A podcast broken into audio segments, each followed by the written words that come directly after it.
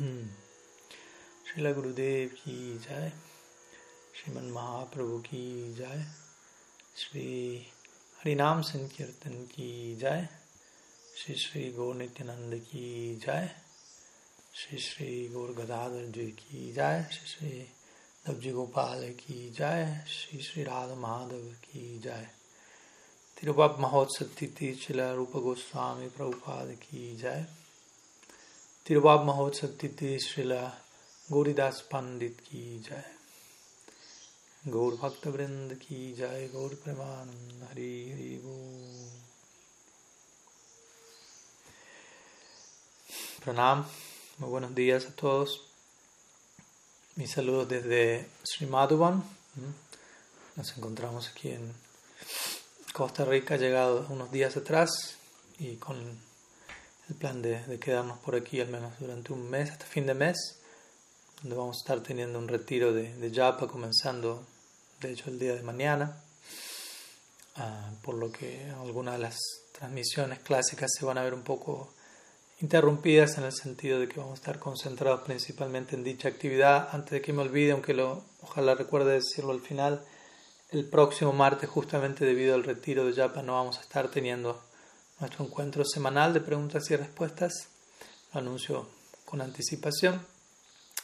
Pero en fin, aquí estamos hoy, ahora, y vamos a, a intentar abordar algunas de las preguntas que puedan tener. He recibido algunas, así que voy a comenzar con ellas y desde allí vamos pasando a otras o cualquier otra consulta que puedan también tener por allí. Así que vamos a comenzar con una pregunta enviada por uh, Govinda, Madre Govinda Mohini desde Buenos Aires. La pregunta dice, hoy es el día de, de la desaparición de Srila Rupa Goswami. ¿Podría iluminarnos con algunas apreciaciones en cuanto a la importancia de su legado? Srila Rupa Goswami Prabhupada ki jai, Tirubab Mahotsav ki jai. Pues sí, hoy estamos celebrando la divina desaparición de Srila Rupa Goswami. Interesantemente también hoy se celebra Tirubab Mahotsav o divina desaparición de Sri Gauridas Pandit.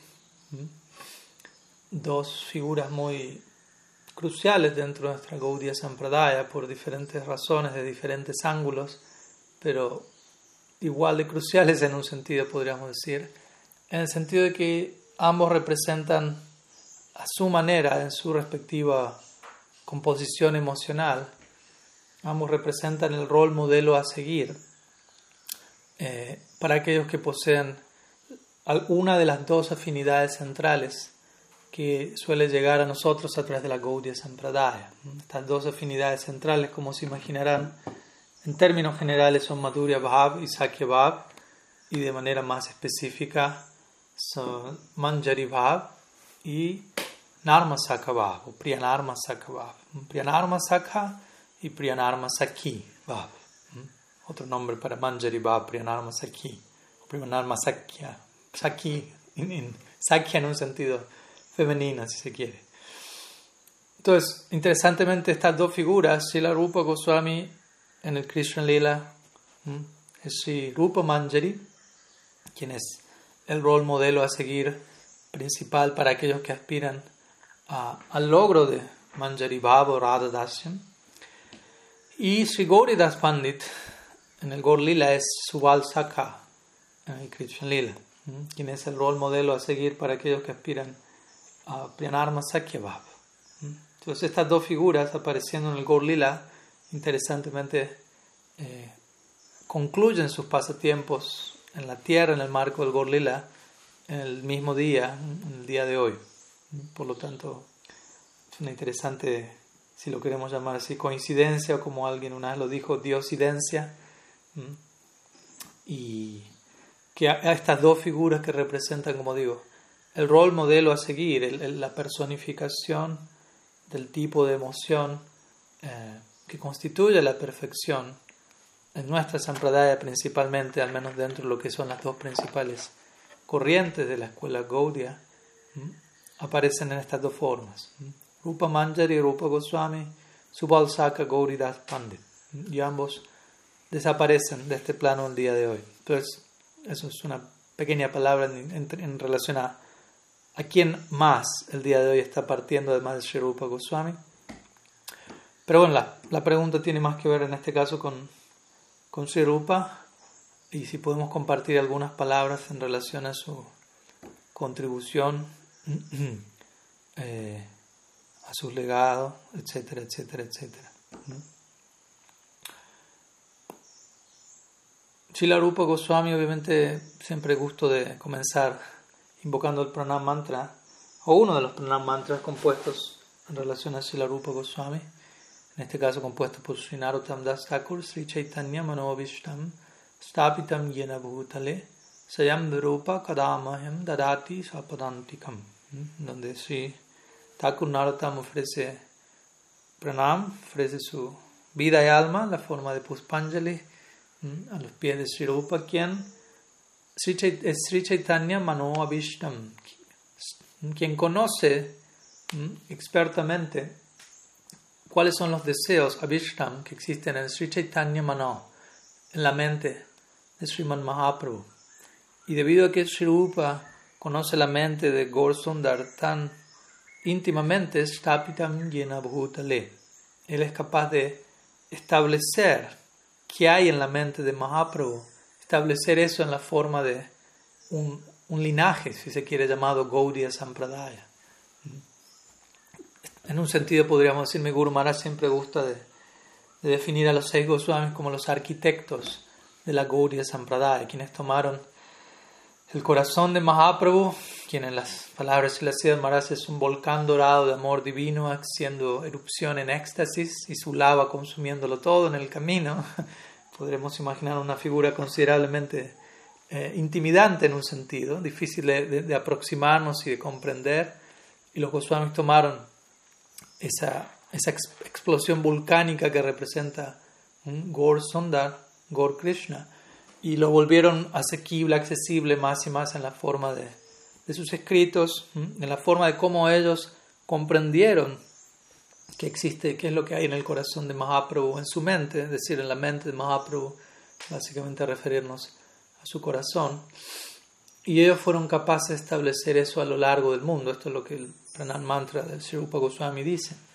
Debido a él conocer en profundidad los deseos existentes en la mente de Sri Chaitanya, él fue capaz de stapitam, establecer yena bhutale, establecer ellos bhutale a lo largo del mundo, la forma de sus obras, como vamos a, a describir en unos minutos. ¿no? Obviamente no solo sus obras, su ejemplo de vida, cada uno de los actos que, que, surgen a través de ellos es una manera de establecer la voluntad de su Istadev. Sriman Mahaprabhu es el Istadev de la Gaudiya Sampradaya.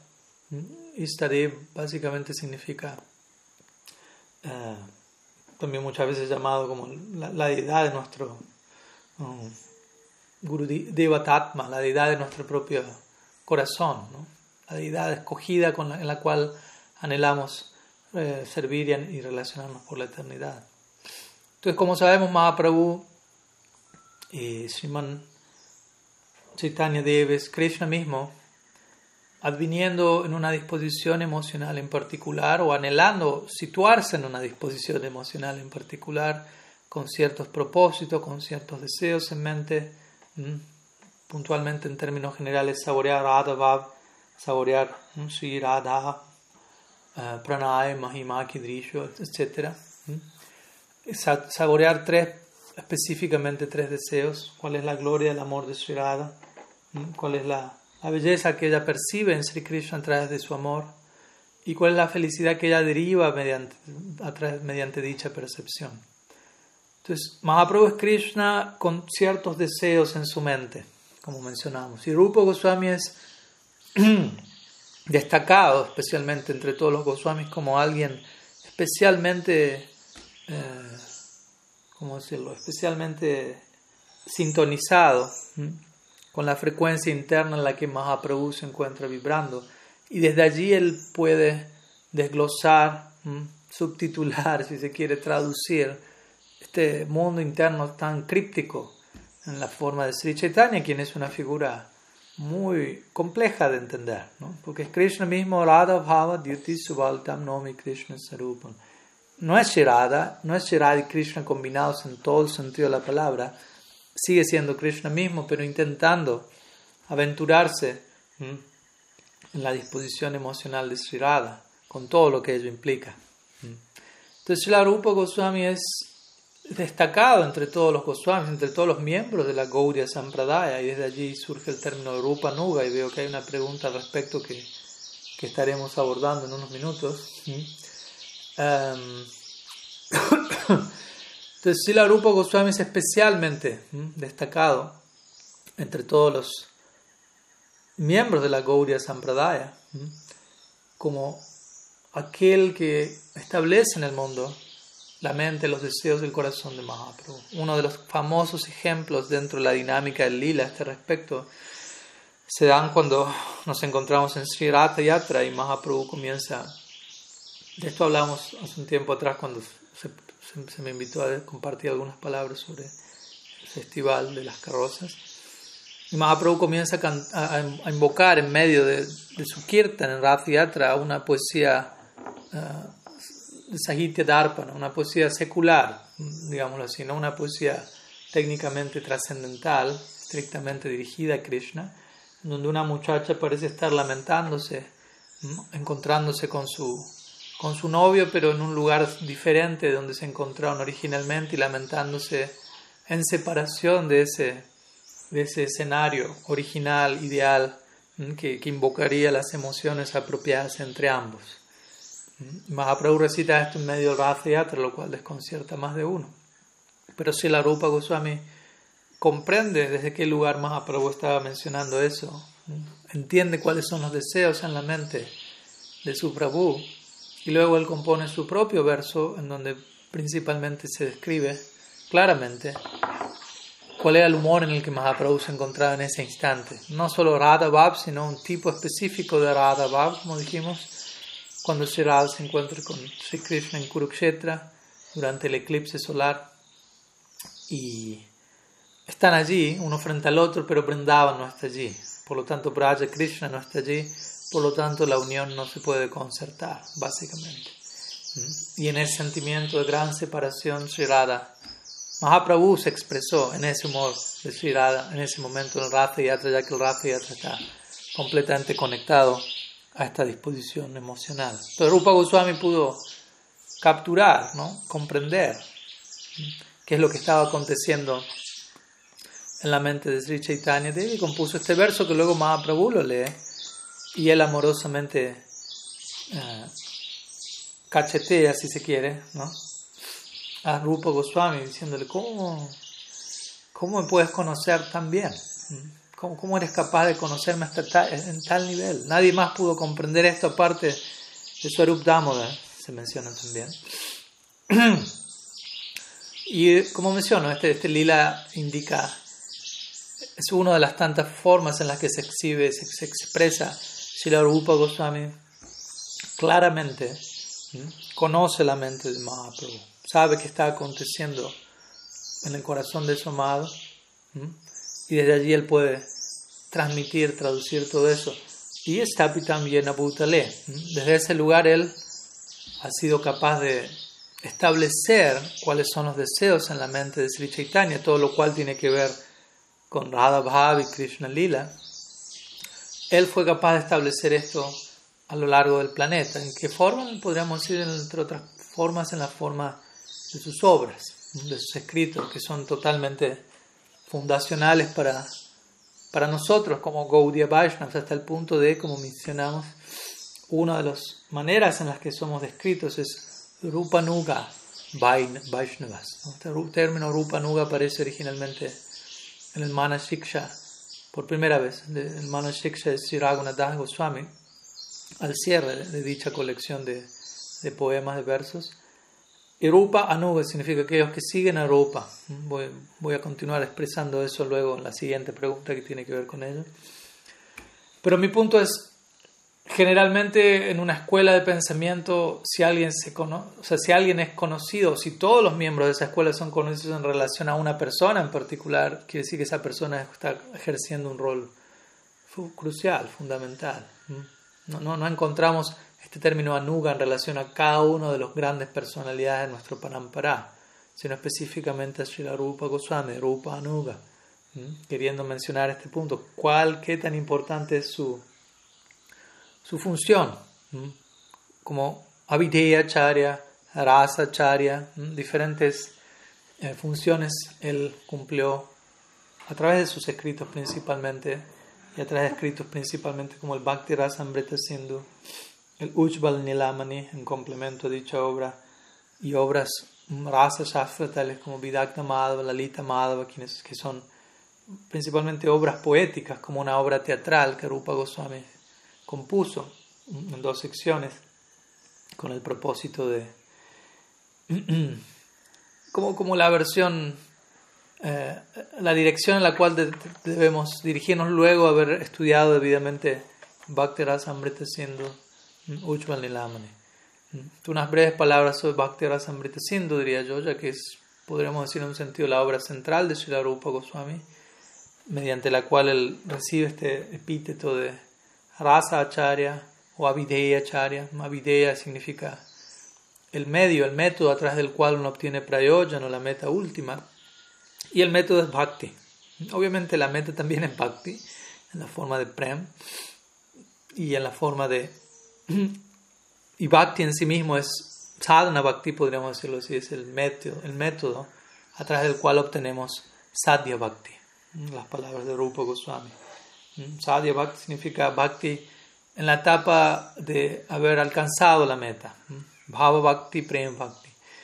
Entonces, de, hecho, el mismo, mismísimo concepto de Sadhana Bhakti, Prem Bhakti, Bhava Bhakti, Prem Bhakti, surge de Sila Rupa Goswami. Estamos eternamente endeudados con él, ya que por empezar él nos está proveyendo de los conceptos a través de los cuales nos expresamos en el día a día y a través del cual concebimos nuestra práctica, concebimos las etapas de nuestra práctica, Shraddha, Sadhu Sangha, Vajana, Kriyanartha, Nivriti, Nistya, Rucha, Shakti, Bhava, Prem.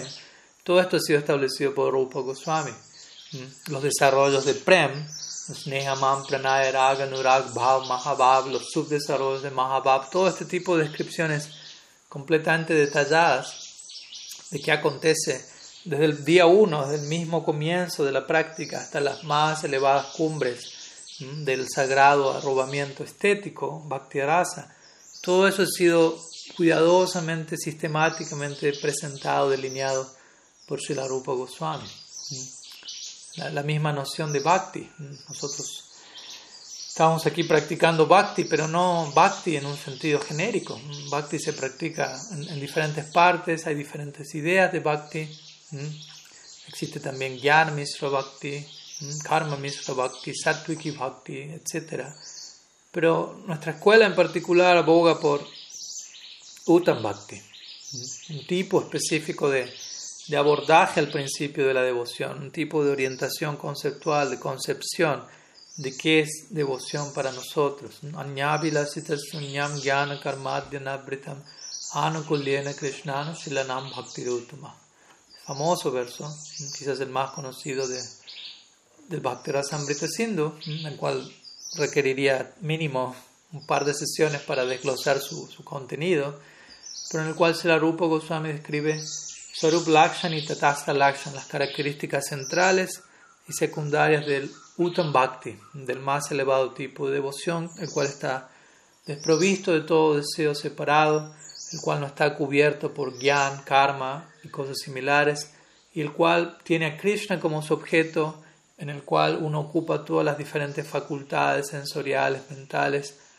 en servicio a él y anukul, con la intención de proporcionarle placer al objeto de nuestro bhakti, a Sri Krishna, quien es Vishaya Lambana, el objeto del bhakti. Entonces, la Rupa Goswami nos entrega desde el vamos qué es bhakti. O sea, sin, sin Rupa Goswami no sabríamos ni siquiera definir qué es lo que estamos haciendo en nuestro proyecto como Bhakta, como sadhakas. Entonces él nos entrega todas estas definiciones fundacionales, que es Uttam Bhakti, y luego él escribe de manera más amplia que Uttam Bhakti tiene tres etapas, Sadhana Bhakti, Bhava Bhakti, Prem Bhakti. Y luego él pasa a definir cada una de ellas. Kriti Sadhya Bhavet Sadhya Bhava Sadhana Vidya Sidasya Bhava Prakatyam Hridi Sadhyata. Y así sucesivamente. Sudha Sattva Satma Prema Suryam Susam. Nos entrega la, la definición misma de cada etapa, los síntomas de cada etapa. Conecta todo ello de manera genial, por decirlo así, con, con diferentes secciones del Shastra, especialmente el Srimad Bhagavatam nos, describe los síntomas de cada etapa, de, cada practicante en cada etapa. Ah, y, en las secciones más confidenciales de su obra, como digo, él continúa entregando detalle tras detalle acerca de las diferentes posibilidades en el mundo del éxtasis. Como mi Guru Maharaj gustaría decir, generalmente no encontramos en ninguna otra tradición una descripción tan detallada del mundo del éxtasis, de qué acontece una vez que alcanzamos la meta, que acontece en el plano de, la, de post-liberación. La mayoría de las tradiciones tienen más que ver con liberarse del sufrimiento o sobrellevar una vida sátvica y que Dios provea, o como digo, trascender el samsara. Pero Gaudiya Vaishnavismo comienza, la especialidad del Gaudiya Vaishnavismo es una vez que uno se encuentra más allá de la mortandad, una vez que se encuentra más allá de la liberación que acontece allí. ¿Mm? Eso, eso establece el bhakti como, como sadhya siromani y sadhana siromani al mismo tiempo, ¿no? como la joya prístina, no solo de toda práctica, sino de toda meta. Entonces el Arupa Goswami, a través de su Bhakti Rasamrita Sindhu, él realiza esta tarea monumental, compilando diferentes shastras y estableciendo de manera completamente sistemática eh, y clara todas estas diferentes aspectos que nosotros deberíamos estudiar y con los cuales deberíamos estar familiarizados. De vuelta, no como una imposición intelectual artificial, sino simplemente, si supuestamente, ¿cómo decirlo? Si yo aspiro a ser médico, seré, tendré que someterme, si se quiere, a cierto grado de estudio, de aprendizaje en el cual me voy a familiarizar con las definiciones más básicas de diferentes eh, síntomas, enfermedades, órganos corporales, lo que fuese, el ABC de todo ello y desde allí a niveles más y más profundos y detallados. Pero tengo que manejar tales conceptos, tales definiciones. Y obviamente luego uno tiene que, no solamente es una cuestión de memorizar ideas, pero luego plasmarlas en la práctica y, y encontrar el significado real de esas ideas tomando vida en nuestro propio corazón. Pero todo empieza por saber tener ese, esa estructura, si se quiere, ese perímetro en el cual tengo una noción básica de, de qué trata esto. No es una cuestión de hago lo que yo quiero, como a mí se me ocurre, y voy a obtener la meta. ¿no? Como sabemos, si intento volverme médico de esa manera, termino probablemente tras las rejas. Si intento construir un edificio sin haber pasado por toda la educación propia de, la arquitectura, del mundo de la arquitectura, probablemente termino tras las rejas. ¿no? Interesantemente, alguien que, que, aborda el, ideal del amor divino y no se toma el trabajo de, entender estas cosas, quizás no termine tras las rejas, aunque debería, quizás, quizás terminamos tras, ciertas rejas eh, de ciertos condicionamientos internos. Pero mi punto es, si para uno obtener un, un grado, una posición en este plano, necesita cierto tipo de educación y estar familiarizado con ciertas definiciones y conceptos. ¿Cuánto más esto no se aplicaría al, proyecto del amor divino, al, proyecto último, la prioridad central de nuestra existencia? ¿Cuánto más eh, empeño no deberíamos poner en, conocer, ¿no? en familiarizarnos con este legado divino que ha sido entregado por nuestros acharyas, quienes han quienes han invertido tanto tiempo y energía de sus vidas, quienes se han absorto por completo, se, han absorbido, perdón, por completo, eh, para entregarnos estas obras. No es que tampoco compusieron estas obras en cinco minutos. Entonces uno tiene que ser humilde y agradecido pensando, bueno, alguien como Srila Rupa Goswami invirtió, cuidó su, cuidó su tiempo y energía probablemente de manera mucho mejor a como yo lo estoy haciendo dedicó su existencia de una manera mucho más profunda y, el resultado de esa dedicación, entre otras cosas, es esta obra. Que, quizás yo no puedo dedicar mi vida en ese mismo nivel como Rupa Goswami lo hace, pero al menos debo dedicar parte de mi tiempo a apreciar el fruto de la dedicación de alguien como Rupa Goswami y tratar de poner tiempo en, en conocer lo que él entregó, porque si no conozco lo que él entregó, básicamente no tengo mucha idea de a qué escuela de a qué escuela pertenezco, a qué sampradaya pertenezco, de qué es lo que estoy haciendo, a dónde apunta todo esto. Y si no tengo una noción clara de todo eso, probablemente mi práctica sea abstracta, básicamente, como, suerte. ¿no? no tengo un, foco correcto, no tengo una clara, como digo, claro parámetro. Desde ahí, de vuelta, si, si alguien dice, bueno, ¿cuál es la definición que Rupa Goswami da de Uttam Bhakti? Como Gaudiya Vaishnavas, como Rupa Nuga Vaishnav, deberíamos conocer esa definición de memoria. y vuelta, no como una repetición mecánica, como algo que debe ser internalizado, pero para internalizar algo de forma totalmente natural y orgánica, primeramente llega el concepto básico que hay que conocer, memorizar, repetir, internalizar y etc.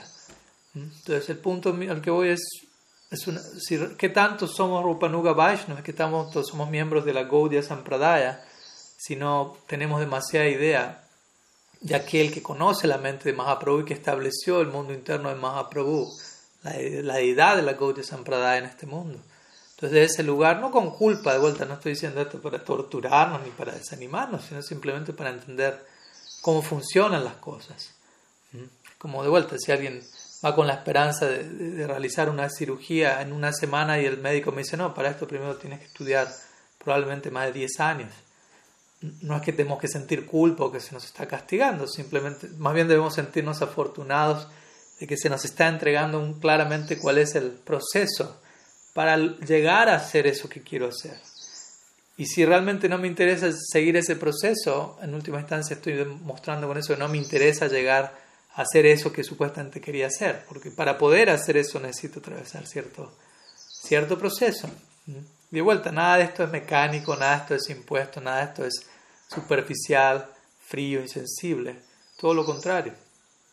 Pero sí llama a nuestra dedicación interna, sí llama a tomarnos en serio, a demostrar con nuestro ejemplo de vida que tanto dedicamos tiempo y energía a conocer estas cosas, a familiarizarnos con estas ideas, con estos que no son solamente ideas, conceptos muertos, son ideas más vivas que toda nuestra vida puesta junta.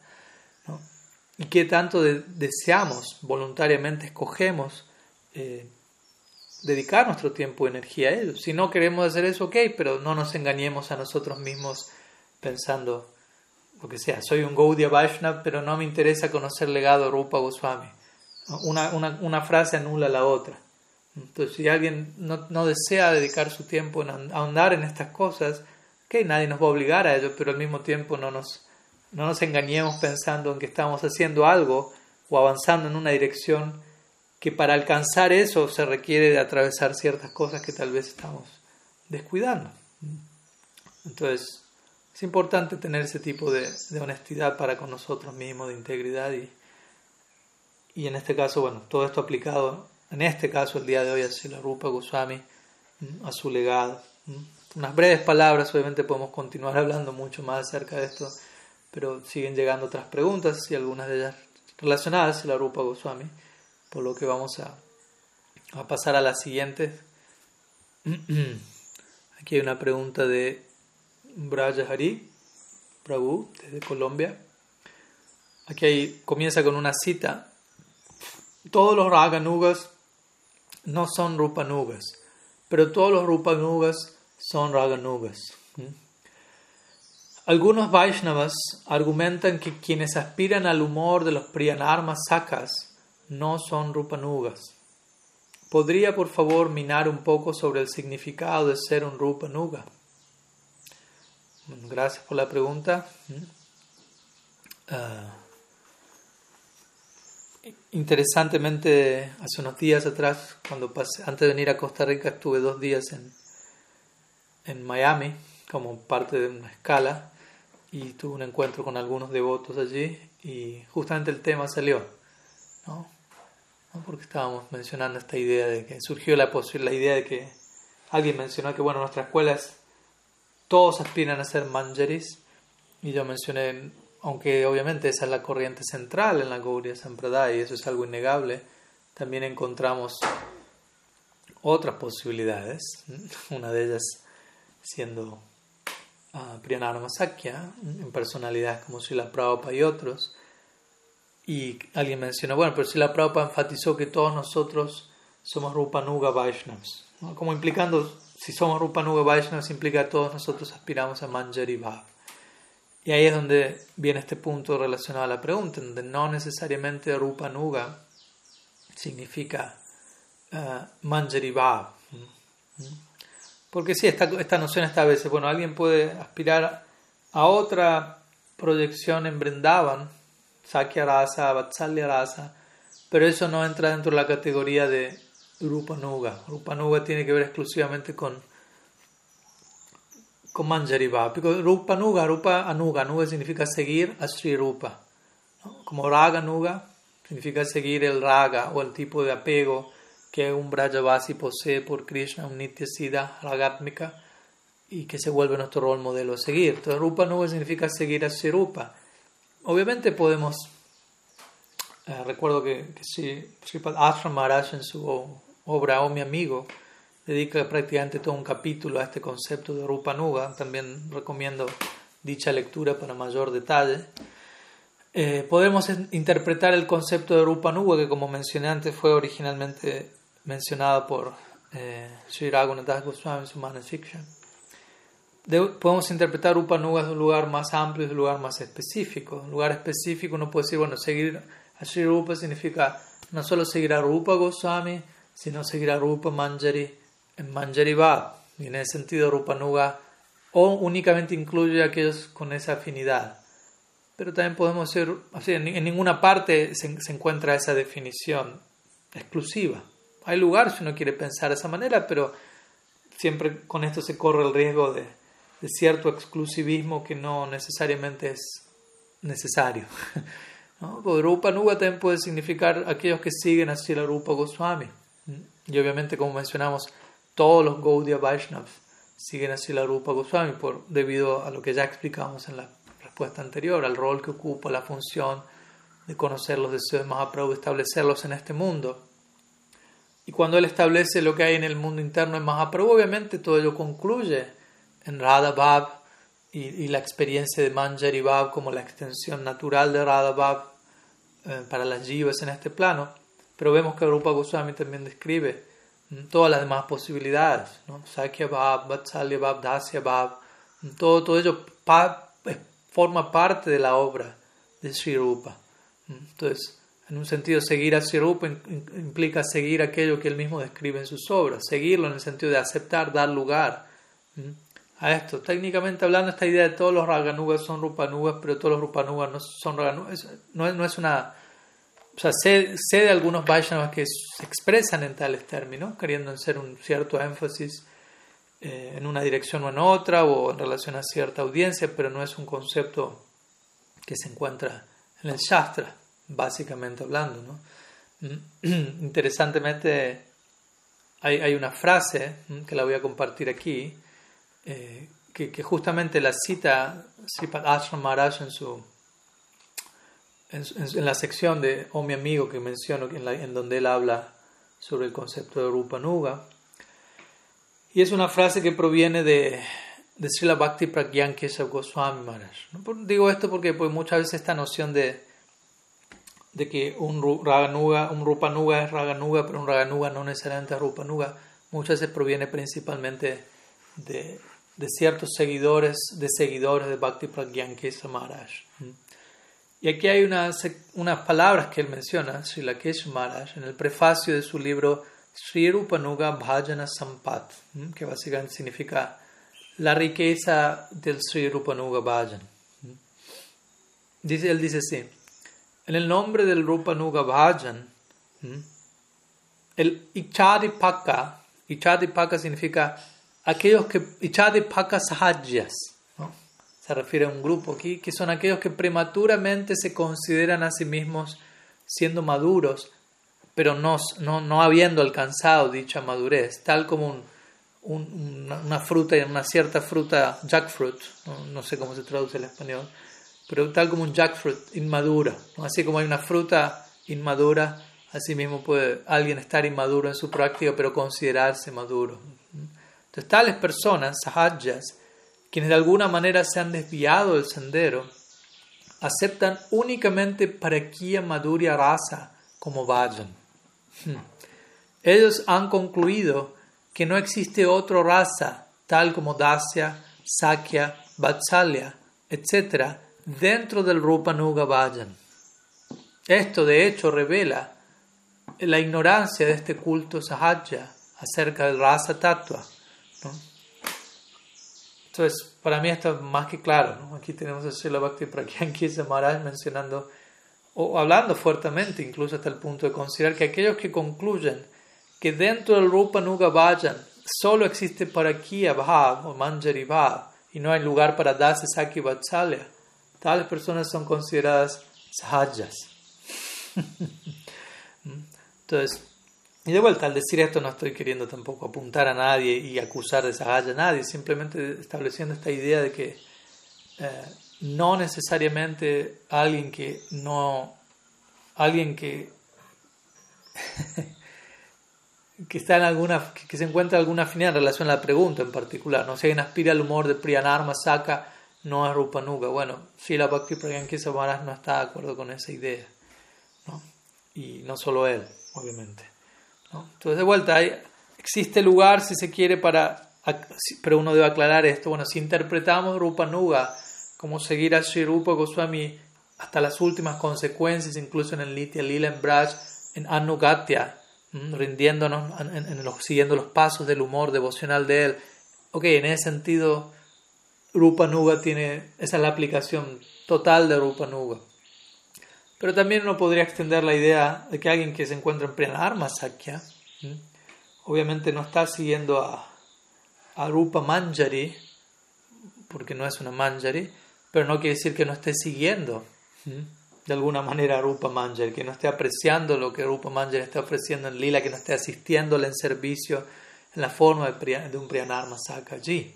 Como hablamos hace un rato, entre figuras como Rupa Goswami, Gauridas Pandit, Subal Sakha, Rupa Manjari, hay, un total complemento en la dinámica práctica de servicio en términos de de generar la unión de Sri de Krishna, básicamente, que es el objetivo de todo el Braja Lila continuamente.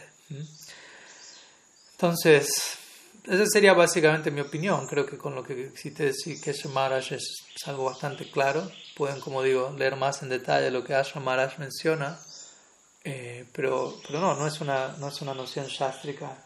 Y lamentablemente muchas veces, como ya nos imaginaremos, este tipo de definiciones, que de vuelta pueden ser presentadas con la debida aclaración en cierto contexto, pero si eso no está allí, muchas veces este tipo de definiciones dan lugar a fanatismo, exclusivismo. Nosotros, solo nosotros somos Rupa Nuga, solo los que tienen la afinidad que yo tengo somos Rupa Nuga, aquellos que no tienen esa afinidad no, no clasifican para ese grupo, son Raga Nuga, como si eso fuese algo inferior, por decirlo así, pero no son Rupa Nuga. Y, de vueltas, generalmente uno ahí tiene que observar, analizar en detalle qué es lo que realmente está aconteciendo, probablemente en el plano subconsciente, desde qué lugar decimos eso, sentimos eso, creemos eso, seguimos eso. Muchas veces simplemente como un, un sutil complejo de superioridad o como una forma de justificar, eh, de, tapar nuestra falta de, real avance y querer sentirnos parte de una elite que no todos pueden ser parte. No sé, tantas cosas pueden acontecer en el trasfondo. Y considero que es importante eh, cuestionarnos sanamente a cada paso en ese sentido. Bien, algunas ideas. Espero que, que sumen. Seguimos con la próxima pregunta. Ah,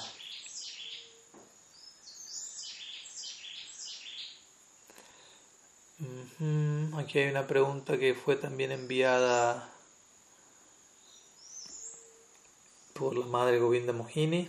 Así vamos a darle lugar a, esta pregunta por empezar. Eh, y luego seguimos con otras preguntas. A ver, voy a ver si la puedo compartir aquí.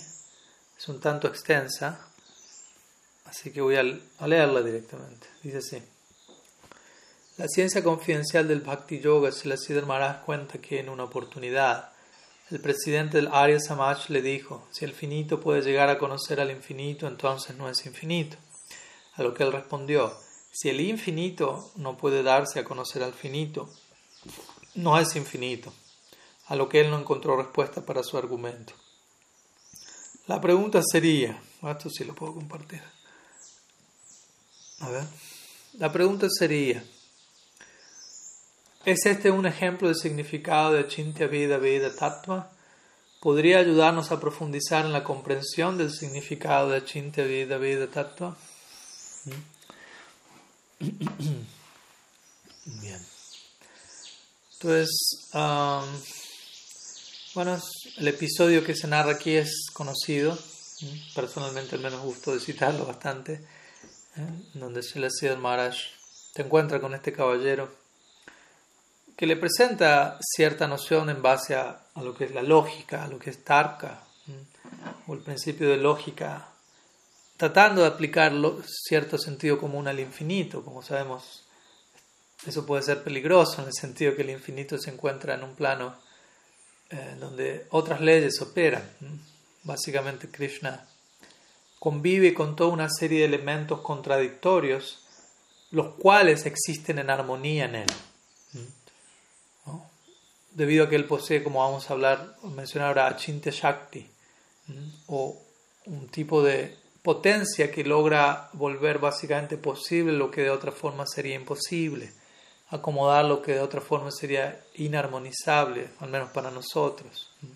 Nosotros no poseemos Achintya Shakti, desde ese lugar tantas cosas permanecen siendo contradictorias, nos contradecimos de tantas formas a cada momento debido a nuestra ausencia de Achintya Shakti o podríamos decir debido a la falta de, haber, de tomar refugio en el Achintya Shakti de Bhagavan.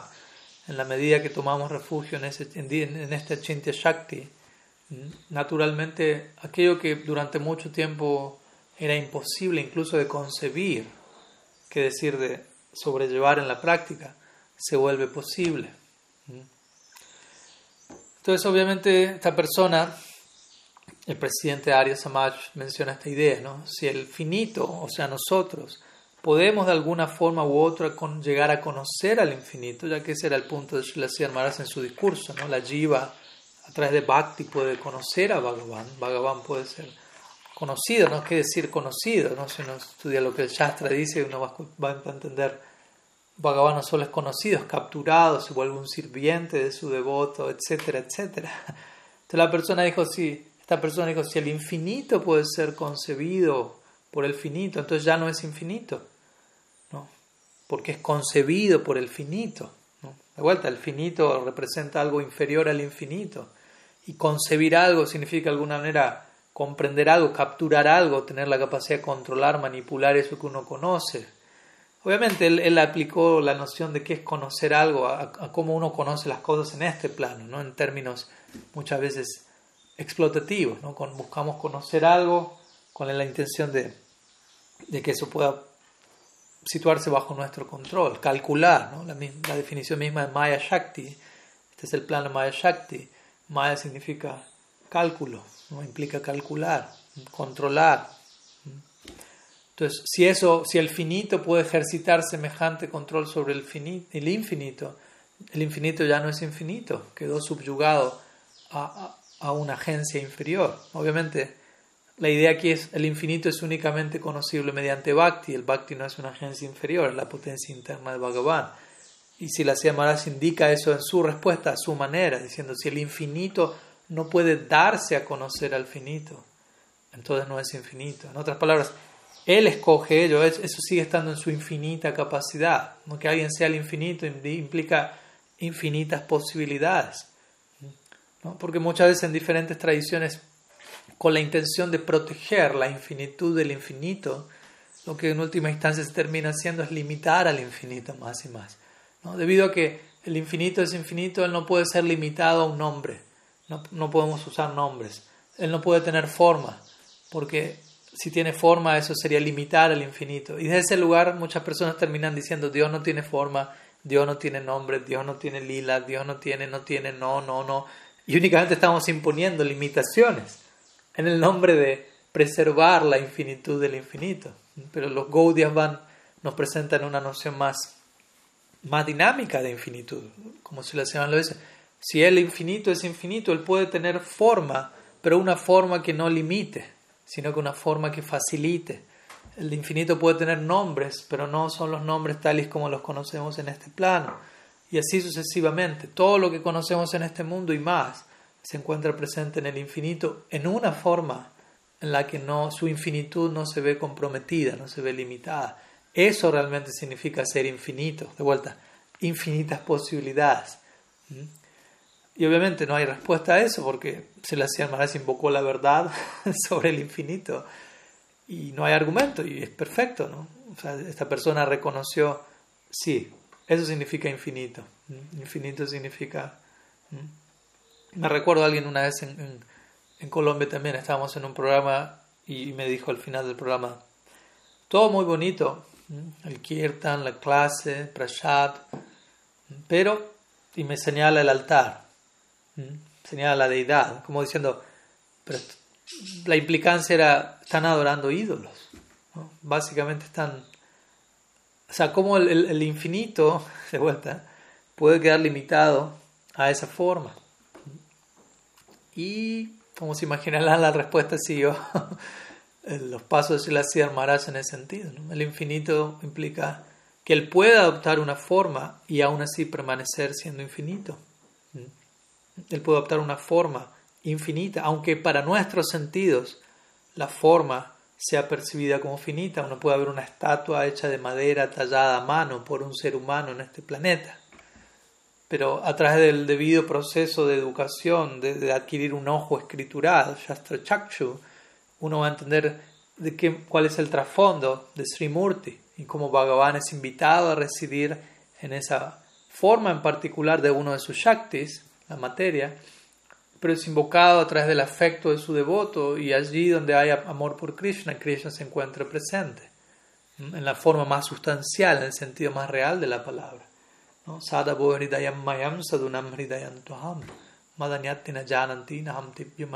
Bhagavan dice en el Bhagavatam, yo me encuentro en el corazón de mis devotos, mis devotos se encuentran en mi corazón, yo no conozco a nadie aparte de ellos, ellos no conocen a nadie aparte de mí. Ambos estamos perdidamente enamorados el uno del otro. Entonces, cuando uno tiene este tipo de, educación, de conocimiento, puede apreciar la realidad de Srimurti desde un lugar más objetivo incluso.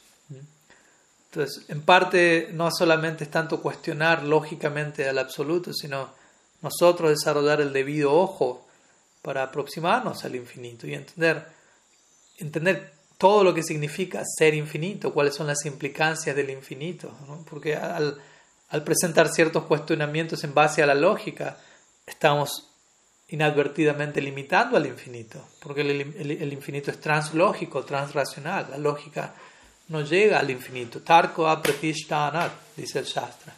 ¿Mm? Achintya kaloye bhavanatam starkina joyayet, prakriti param achintya lakshanam. El absoluto, la naturaleza, creo que esa chintia es que se encuentra por encima del alcance de la lógica mundana. Entonces la pregunta, básicamente, es, ¿es este un ejemplo del significado de Chintya Vida Veda Tattva? ¿Podría ayudarnos a profundizar la comprensión del significado de Chintya Vida Veda Tattva? Pues sí y no, diría yo sí tiene algo que ver en relación al término achintya, pero en realidad técnicamente achintya vida vida tatua, que obviamente es un término eh, establecido originalmente por Srila Jiva Goswami en sus andarbas y es la, definición oficial de nuestro sistema metafísico, tiene que ver con Veda, Abheda. Tattva significa verdad, realidad, etc. Veda significa diferente, Abheda significa no diferente y Achintya significa, o se lo traduce como inconcebible. Obviamente hay que aclarar algunas cosas al respecto. ¿no? Básicamente, Veda significa Bhagavan y tiene Shakti. Otro nombre para Bhagavan es Shaktiman, o la fuente de toda energía. Entonces tenemos Shaktiman, el supremo energético, y Shakti, la energía, la potencia, la cual se expresa en diferentes formas. Maya Shakti, Tatasta Shakti, Sarup Shakti. Entonces Shaktiman posee Shaktis y él es idéntico de sus Shaktis y diferente al mismo tiempo. Básicamente esa es la noción, la implicancia en Achintya Vida Vida Tattva. Lo estoy diciendo muy simplemente, no hay demasiado para desplegar a este respecto, ya que obviamente otros sistemas de pensamiento van a considerar Advaita Vedanta, todo es Brahman, ¿no? Brahman no posee Shakti, lo único que existe es Brahman. Otros sistemas van a establecer el Dvaita de Madhva, dualismo. Por un lado está Bhagavan, por otro lado existe Shakti, etc. Pero en este caso uno es diferente, el otro Bhagavan y Maya Shakti, por ejemplo, no. Pero en este caso Jiva Goswami, nuestra Gaudiya Sampradaya, establece esta idea de simultánea unidad y diferencia. En el sentido que Bhagavan no es diferente de sus Shaktis, sus Shaktis no son inseparables de él, cada uno de sus Shaktis lo, lo poseen a él como su base, como su sostén, pero al mismo tiempo esto no significa que él es absolutamente idéntico a todos sus Shaktis en todo el sentido de la palabra. Y obviamente muchas veces da el ejemplo del Sol, el planeta Sol, la deidad del Sol, los rayos del Sol, la sombra del Sol, o el ejemplo del fuego. ¿no? El fuego el que, tiene calor, que tiene luz, lo cual podría ser comparado. El fuego es Shaktiman, la, Bhagavan, siguiendo la analogía, el fuego y el calor tienen que ver con Swarup Shakti, las cualidades más inmediatas del fuego, luz, calor. Luego tenemos eh, chispas, que se compararía a Tatasta Shakti, pero muchas de las chispas se, se, separan en un sentido del fuego, aunque son parte del fuego, en un sentido no diferente, pero al mismo tiempo con una chispa yo no puedo hacer lo mismo que puedo hacer con un fuego, pero en el sentido también son diferentes. Y luego el humo, comparado a Maya Shakti. En un sentido no es diferente el fuego, pero de vuelta, con el humo no puedo hacer muchas cosas que sí puedo hacer con el fuego. Pero en ese sentido, Bhagavan es uno y diferente de sus ah, energías. Y esto obviamente trasciende la lógica, porque en términos de lógica una cosa es igual a otra o es diferente a otra, pero no puede ser igual y diferente al mismo tiempo. Para eso tenemos que ir más allá de la lógica. Y como dijimos, Tarka Pratishthanat, la lógica es insuficiente en sí misma, por y para sí misma, para, para aproximarnos al absoluto. Ahora bien, ese es el concepto de achintya. Achintya no significa, uno lo traduce como inconcebible, pero inconcebible en este caso no significa algo que no pueda ser concebible de ninguna forma, sino aquello que permanece inconcebible a menos que nos aproximemos al Shastra. Esa es la definición que, que Sri, Rupa, eh, Goswami entrega de Achintya en su Paramatma Sandarbha. Dice Tarkalabhyam Shastraika Gamyam Achintya Shakti Tuam. En otras palabras, Achintya Shakti, recordemos que mencioné hace un momento atrás, Bhagavan posee Achintya Shakti, a través de lo cual lo imposible se vuelve posible, aquello que que puede sonar ilógico, alcanza un punto de armonía y síntesis único. Bhagavan posee ese Achintya Shakti. Y dicho Achintya Shakti permanece inentendible a través de Tarka, del, razonamiento seco, de, la lógica separada, divorciada de la revelación. Y es únicamente conocible Shastraika, Shastraika, únicamente a través del Shastra uno puede comprender aquello que de otra manera permanece inentendible. Entonces es, es un punto importante que no debemos cansarnos de enfatizar. Existen ciertas realidades, especialmente cuando hablamos acerca del infinito, que, que trascienden nuestra capacidad lógica, que trascienden nuestra experiencia humana, sobre las cuales no podemos tener demasiada conocimiento, podemos intuir en nuestro lado más profundo en cierta dirección. Debería ser así, debería ser así, pero el detalle de todo eso, la revelación es necesaria. Cuando escuchamos revelación, nuestro lado más profundo va a confirmar eso. Sí, eso es. Siempre, siempre lo intuí desde ese lugar, pero nunca encontré las palabras para expresarlo de esa manera. Y ahora que lo escucho de labios de tal sadhu, que lo, lo recibo a través del Shastra, mis más profundas intuiciones se confirman y se expresan plenamente. Dios debe ser así, esta es la naturaleza del infinito, etc. Entonces existe ese tipo de experiencia, pero para eso debemos recurrir al plano revelado, a través del cual llega aquello que de otra manera permanece velado, ya que no, la, lógica por y para sí misma no, no, posee, no, no tiene acceso a ello, tiene sus límites, lo cual no quiere decir que no debamos utilizar nuestra lógica, pero debemos utilizar nuestra lógica en el marco del Shastra, en relación al infinito. ¿no? Shastra Yukti se conoce como esto. A la hora de hablar de ciertos temas que, que tienen que ver con el infinito, no debemos tratar de resolverlos primeramente recurriendo a la lógica y luego tratando de acomodar al Shastra en base a nuestra lógica, sino a la inversa.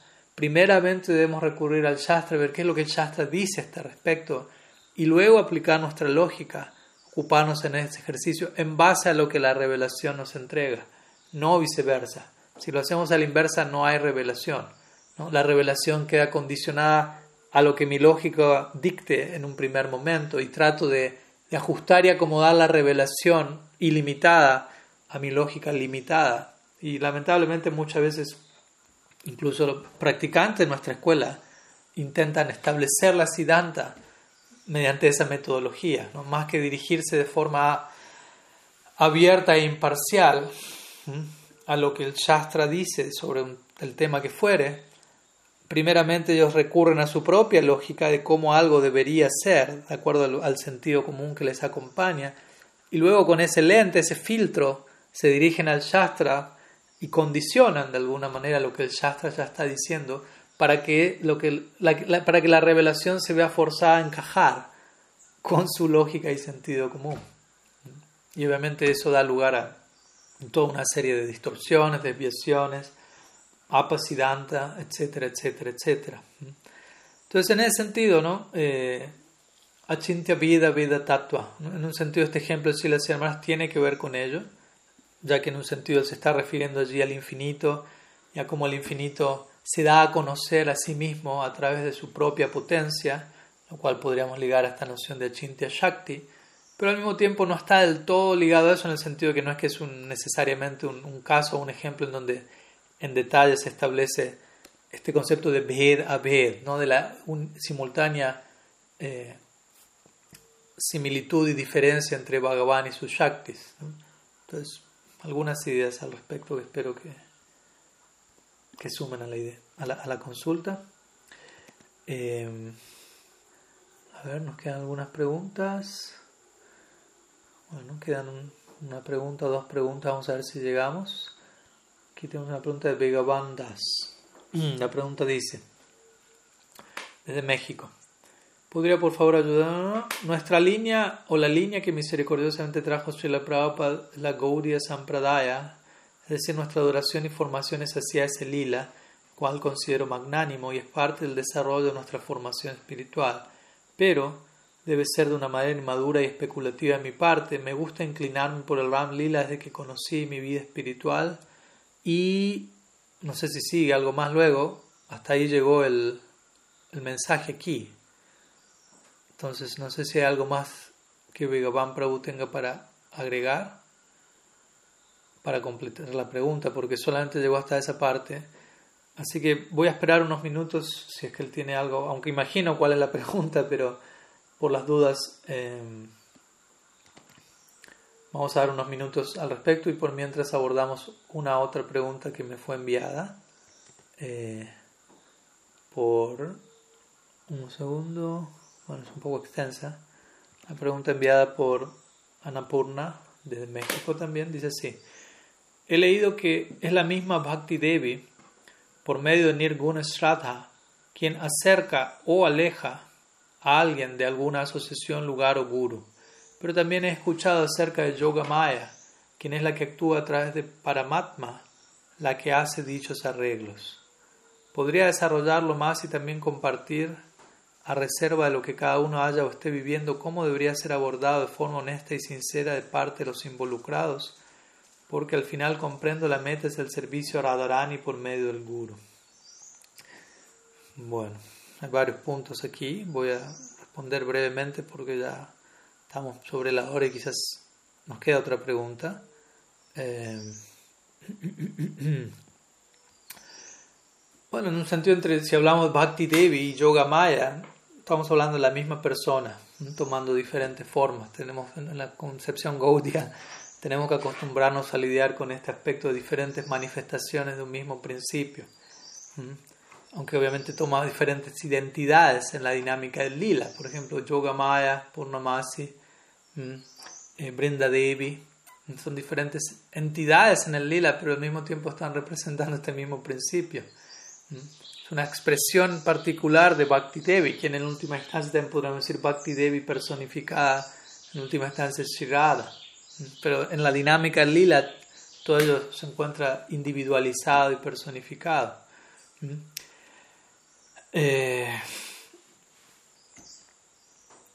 yo me gustaría, en este caso, siempre prefiero que, se, que cuando alguien dice he leído o he escuchado, que me proporcionen en detalle eh, la referencia, para saber escuchado de quién, eh, leído dónde, cuál es el marco de eso que se leyó, qué se dijo antes, qué se dijo después, cuál es el contexto, porque muchas veces si no eh, podemos leer o escuchar muchas cosas, pero qué tan sustentado eso está, qué tanto lo entendimos debidamente en el contexto apropiado, qué tanto estamos representando lo que realmente se dice, etc.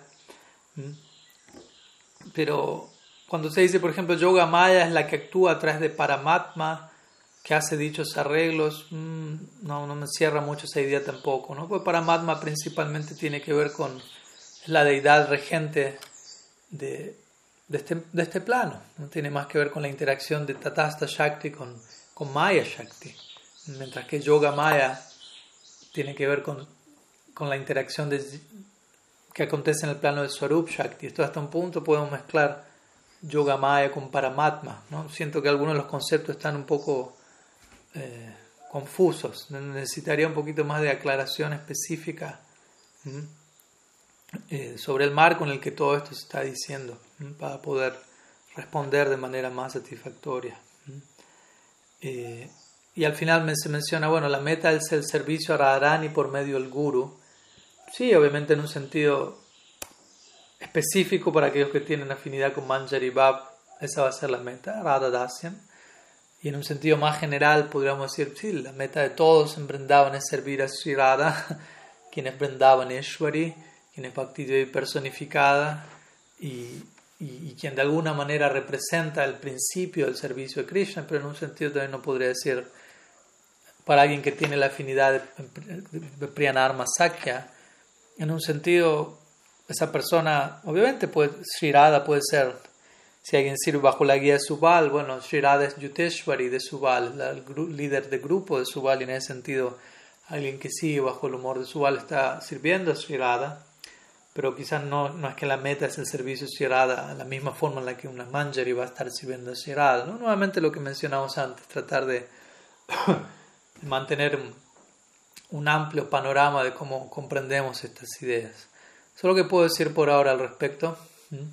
Eh, quizás con mayores detalles y referencias podemos dar una respuesta un poco más detallada.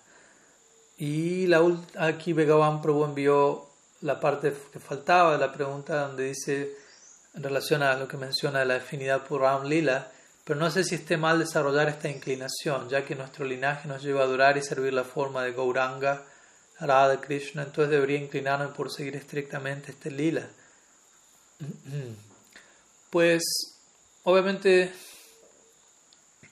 como también se menciona en la pregunta, tener una afinidad por un lila o por otro es un tema extenso, pero como sabemos, es, dicha afinidad proviene de samskaras, de impresiones devocionales que hayamos recibido en, en sadhu sangha en esta vida o en vidas anteriores. Uno quizás no pueda determinar ello, establecer eso, pero muchas veces puede acontecer, probablemente algún devoto, quizás sea más un tipo de excepción a la regla, pero que, que algo sea una excepción a la regla no quiere decir que sea algo inferior o algo a ser descartado. Alguien que se una a la Gaudiya Sampradaya pueda exhibir una afinidad en la dirección de, de una perspectiva como Ayodhya o Ram Lila en lugar de una afinidad hacia Braja Lila, a través del Gaur Lila. Y de vuelta puede ser algo que no constituye el caso de las mayorías, pero no quiere decir que las minorías tengan que ser desprestigiadas o vistas como algo inferior, simplemente como algo único. Y, y, todo es único en un sentido, ¿no? Cada caso es único. Cada caso merece un abordaje eh, único, individual, especializado, y, y, esa es la especialidad de Mahaprabhu y su lila, ¿no? de su audaria lila, extrema generosidad en ese respecto. Obviamente también considero importante, sin neurosis, pero tener una debida dosis de precaución y de sinceridad a la hora de entender, bueno, siento que tengo una afinidad por esto, qué tanto es una afinidad real o qué tanto puede ser una, un apego sentimental a algo, ¿no? lo cual no estoy diciendo que es el caso de Bhagavan Prabhu, porque obviamente tampoco lo conozco en detalle ni conozco e-, este tipo de detalles y tampoco es algo para hablar en público sobre los detalles de, la afinidad de uno, etcétera, etcétera. Obviamente la pregunta la, aprecio y la recibo, pero mayor conversación detallada siempre se recomienda hacerlo en, en círculos más íntimos. Entonces mi punto es, todos nosotros, de acuerdo a la afinidad que eventualmente sintamos que tenemos, debemos también abrirnos a, que ello sea puesto a prueba, ¿no? de nuestra parte, de parte del Sri de otros sadhus, con el paso del tiempo y viendo qué tanto nuestra afinidad también por la vida material disminuye, porque si mi vida material continúa, mi afinidad por ello continúa al mismo lugar y al mismo tiempo creo que tengo una afinidad por un tipo de bhakti, una afinidad última en la trascendencia, quizás no sea algo muy sustancial ello.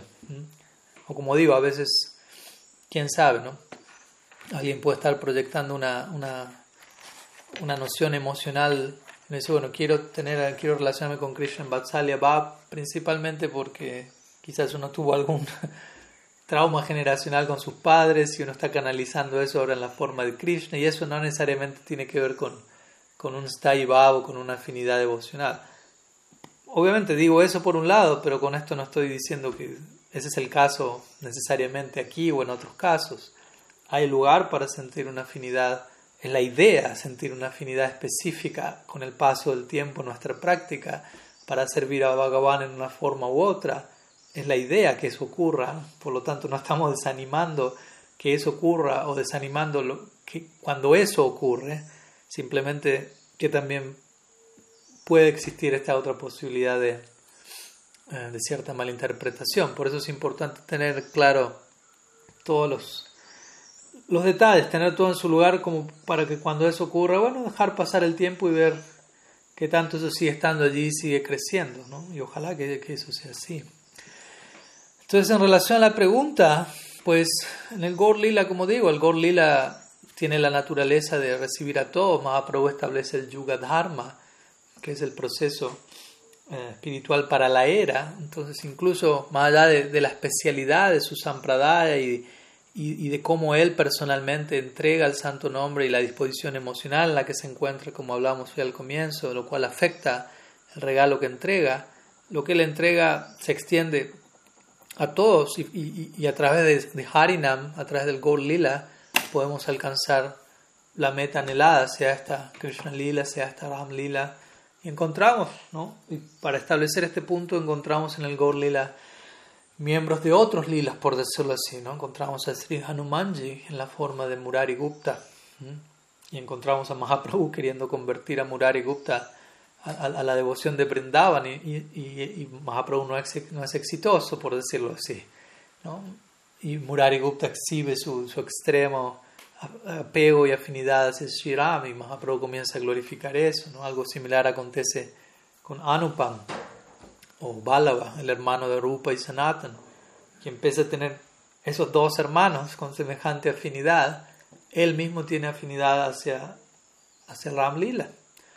Y cuando esto es expresado Mahaprabhu, Mahaprabhu glorifica eso diciendo, glorioso es aquel devoto que no puede abandonar a su Señor, glorioso es aquel Señor que no puede abandonar a su devoto. Entonces no es que si alguien posee una genuina afinidad hacia Ram Lila, siendo un miembro de la Gaudiya Sampradaya no significa que está mal, que está desviado, que, que, uno es un ofensor y que es por eso que tiene esa afinidad, cosas por el estilo, ¿no?